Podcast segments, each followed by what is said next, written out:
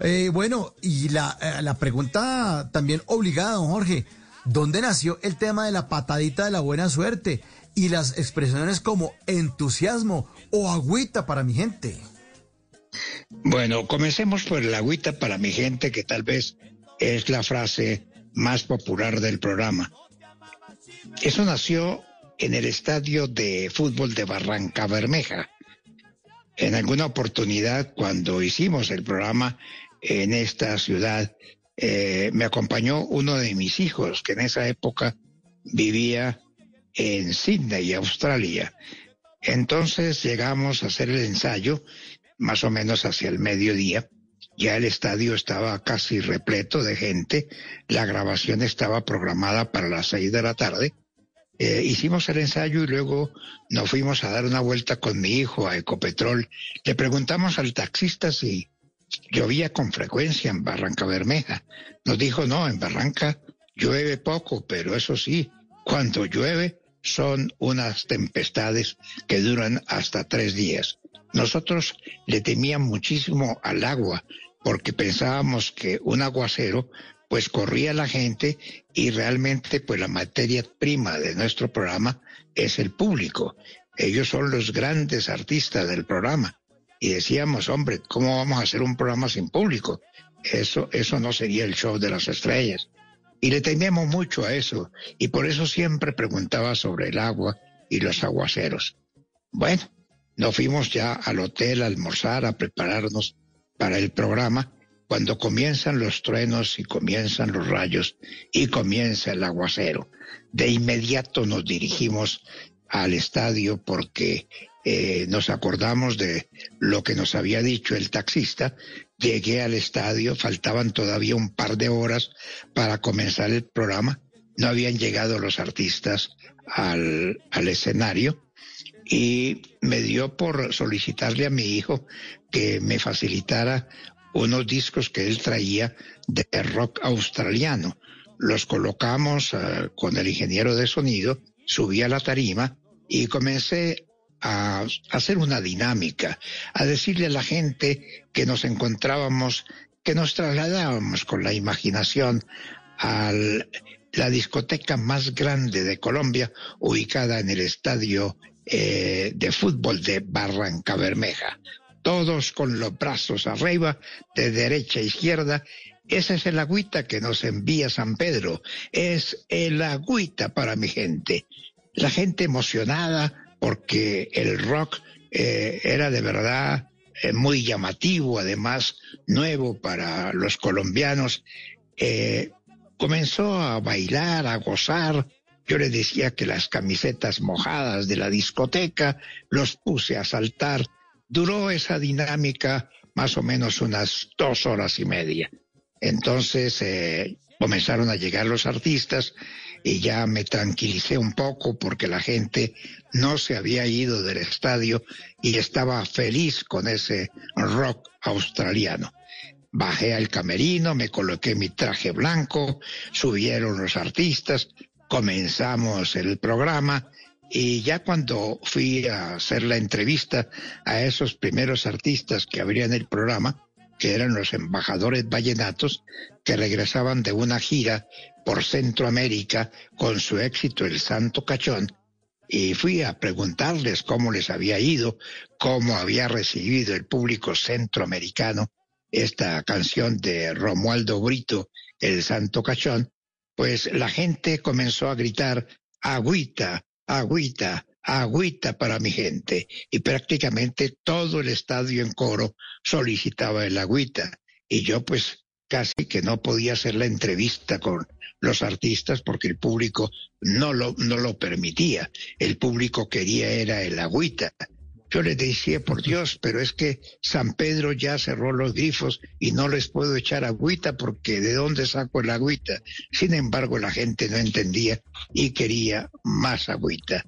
Eh, mi hijo, que estaba entre el público, eh, al, al finalizar pues el concierto, subió y me dijo, papi, ¿qué frase más espectacular te has inventado?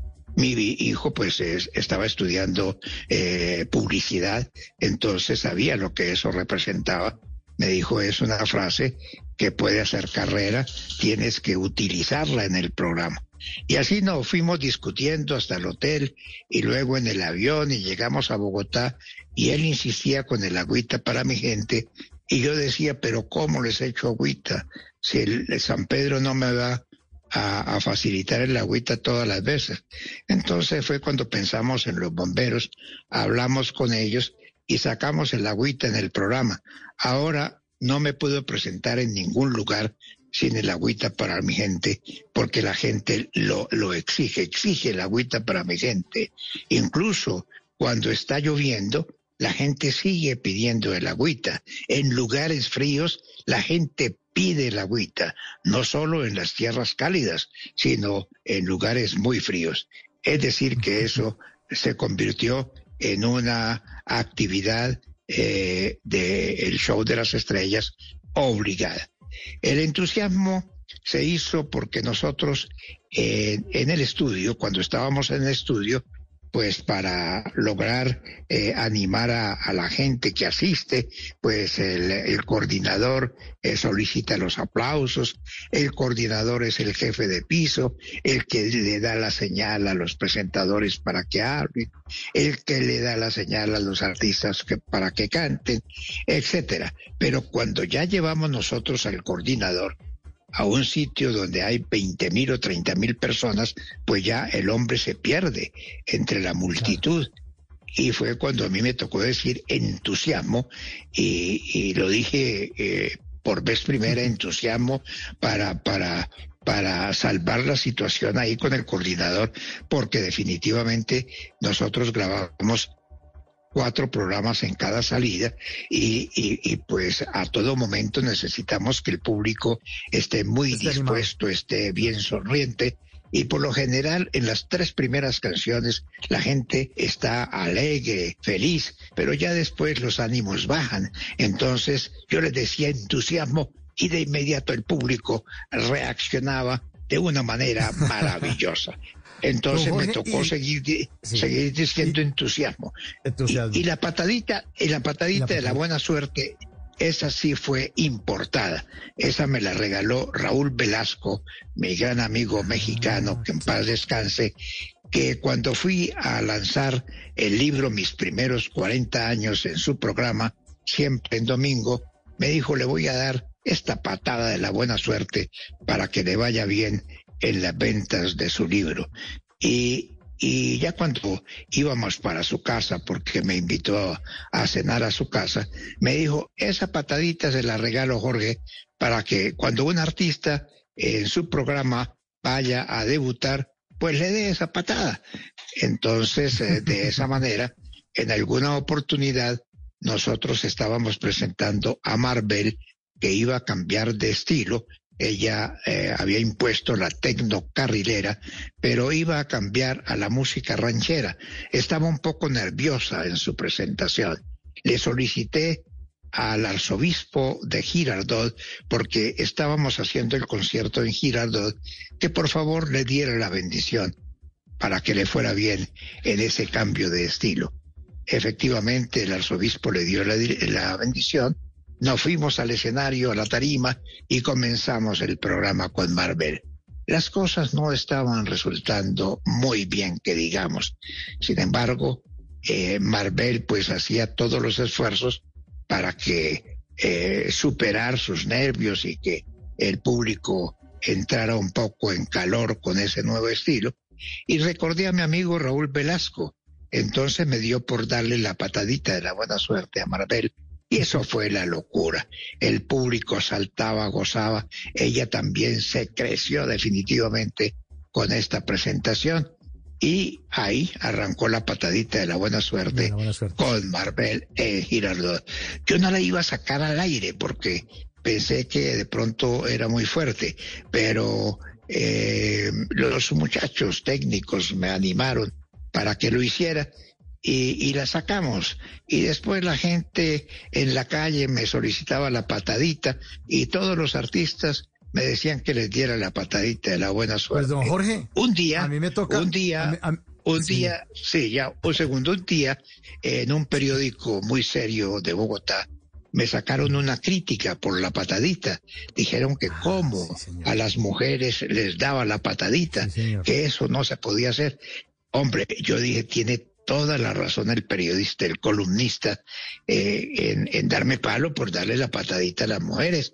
Entonces, desde ese momento, no volví a darles la patadita a las mujeres, sino les doy el besito de la buena suerte. La patadita se la doy a los hombres y el besito a las mujeres. Y ahora que me piden, eso me ayudó muchísimo, porque eh, cuando me piden eh, en, la, en los centros comerciales o me piden en el aeropuerto, me dicen la patadita, yo le digo, no les puedo dar pataditas, sino el besito de la buena suerte a las mujeres. Entonces me queda mucho más fácil, porque les doy Claro. el besito de la buena suerte, hombre, imagínense. Claro. A los hombres sí les doy la patadita de la buena suerte.